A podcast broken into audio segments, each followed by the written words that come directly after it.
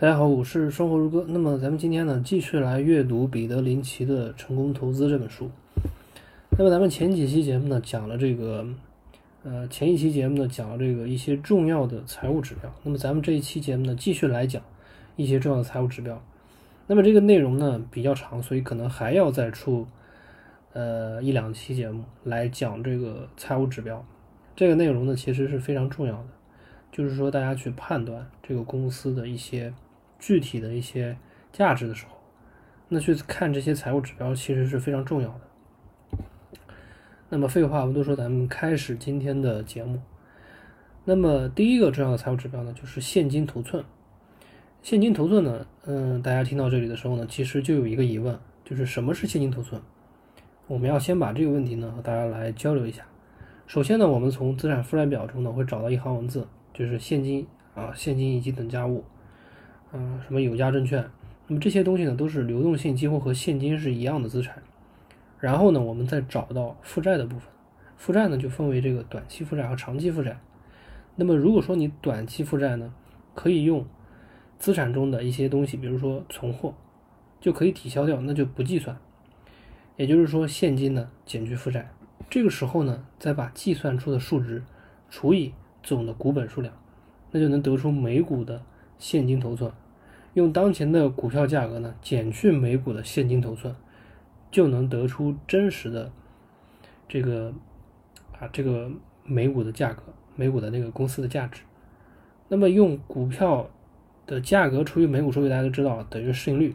那么如果说你这样算出来的这个市盈率呢，如果是偏低的话呢，那就其实就是低估的状态。嗯，讲到这里呢，其实大家还有一个疑问，就是这个原理。对吧？哎，为什么要这么算？为什么要算这个东西呢？它这个原理到底是什么呢？那我们知道呢，公司的这个每股收益啊乘以市盈率等于股票的价格。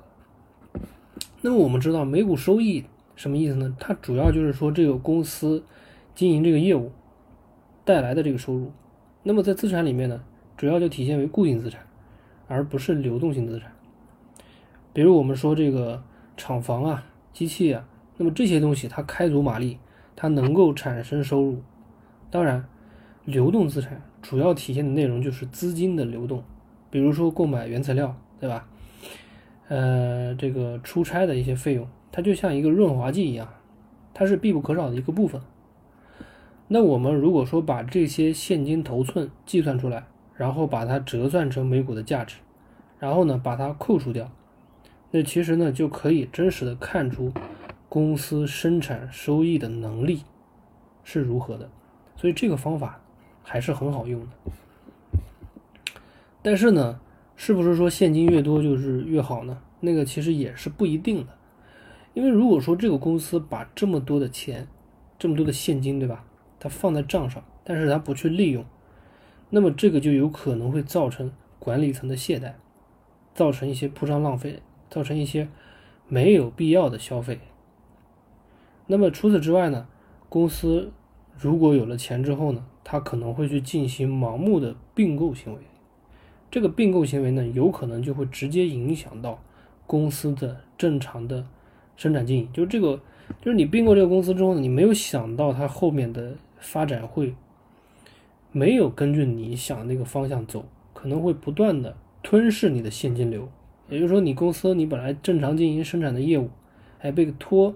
把这些把这些现金流产生的这些现金流呢拖到了这个并购的业务里面，所以这个也是很不好的行为。所以现金并不是说越多就越好，但是呢，现金多它肯定算一个优势。第四个呢，呃，这个第二个呢就是这个负债因素，这个部分其实也是非常重要的。比如说，我们确定一家公司财务实力的一个快捷的方法，就是比较资产负债表中的负债。和股东权益谁多谁少？那么在一份正常的公司资产负债表中呢，股东权益呢应该是占到百分之七十五，负债呢要少于百分之二十。那么对于这个困境反转型公司来说呢，在危机的时候呢是负债，而不是说其他任何因素最终决定公司能否是能否幸免于难，还是破产倒闭。那么在公司面临危机的时候呢，首先，负债的种类，你这个负债它是长期负债还是短期负债，这个是很大不一样的。第二个就是短，就是这个呃实际的数额，这个是肯定的。你啊，你借一百万跟借两百万，那肯定这个压力肯定是不一样的。所以，负债的种类和实际的数额在决定公司存亡上具有同等的影响力。那么，负债呢，可以分为无固定到期日。可要求提前偿还的这个短期负债和有固定到期日不能提前偿还的长期负债。短期负债呢，就是说债权人如果提出了要求，那你就必须马上偿还的一种负债，这个就是短期负债。好比就是同样的一一百万的贷款，那么一个人是一百万的短期贷款，一个人是一百万的长期贷款，那么这两者面对的压力肯定是不一样的，短期的压力要更大。那么如果说公司经营不善，那么债权人呢可能就会立刻提出还款，那你就会立刻破产。这个就是短期的一个压力，它其实是要更大的。如果说你借的钱比较多的话，而且都是短期负债的话，其实是压力非常大的。长期负债呢，就你你只要能按时还款，那其实人家是没有理由去去弄你的，去阻挠你的，那个就没有问题。这个呢，就是第二点，就是负债；第三点呢，就是股息，啊，就是股，你你叫你叫它叫股票的利息也可以。那么，投资者青睐派发股息的公司的一个强有力的理由，就是不派发股息的公司大都曾有过把大把的资金呢浪费在一系列并购上。这句话呢，其实说的很明白啊。就是说，如果说你有了大把的现金，他不去发给股东，那你那那这个公司的管理层呢，很有可能就会浪费现金，去浪费在那些并购上，而且这些并购呢，很有可能是不适合自己的公司，不适合自己的这个原来的生产体系，就是盲目的并购。那么这里呢，作者举出了一个休利特克提出的这个关于公司财务的叫膀胱理论。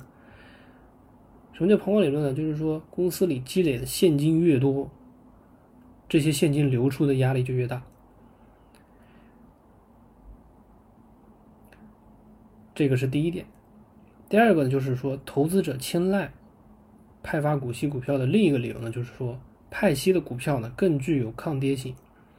那么，如果说你没有派发股息的话，就会导致股价更大幅度的下跌。就是说，在市场上呢，同样的两个可能境况是差不多的公司，但是一家公司呢它是高股息，一家公司呢它不怎么派发股息。那么高股息的公司呢，可能可能有一部分投资者呢，因为青睐这样的一个高股息，可能就阻止了这个股票的价格大幅度暴跌。但是那一家不派发股息的公司呢，可能就会迎来股价的暴跌。这个是这个其实是从市场的角度来看。但是呢，这里大家可能又会陷入另一个阶段，你就是说啊，只要是高股息我就买。这个其实也是错误的，因为一般来说呢，这个高股息的公司呢，基本上啊都属于那种成熟性行业的公司，就是公司的业务其实并没有太大的发展。就是就是说，也不是没有发展，就是说，就这个行业来说，本身就是那种，就是那种大局已定的那种感觉，并不是说可以高速扩张的一个状态。所以这个行业呢，其实说你在想要去说多挣多少钱，可能就没有那种高速增长的空间了。所以它就高股息嘛，那每年都能挣到那么多钱，但是它没什么空间了。那你说挣那么多钱，那其实就发发给股东了嘛，变成现金。但变成现金在手上其实也没有什么别的意义，盲目的扩张又不是一个好主意，那就那他就可能就就发掉了。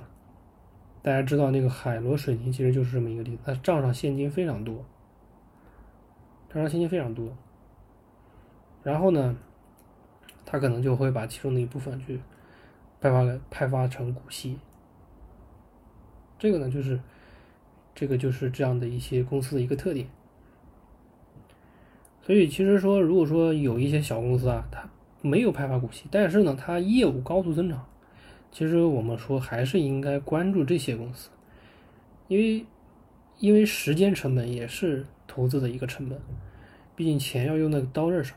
如果说你不是想把这些钱当做一个养老的钱的话，那你就，嗯，高股息的公司呢可以当做一个策略来说，但是呢，你不能说你就把所有的钱全部投入到这种啊成熟型行业的这种高股息的公司，那其实可能并不是一个好主意，尤其是当市场比较好的时候。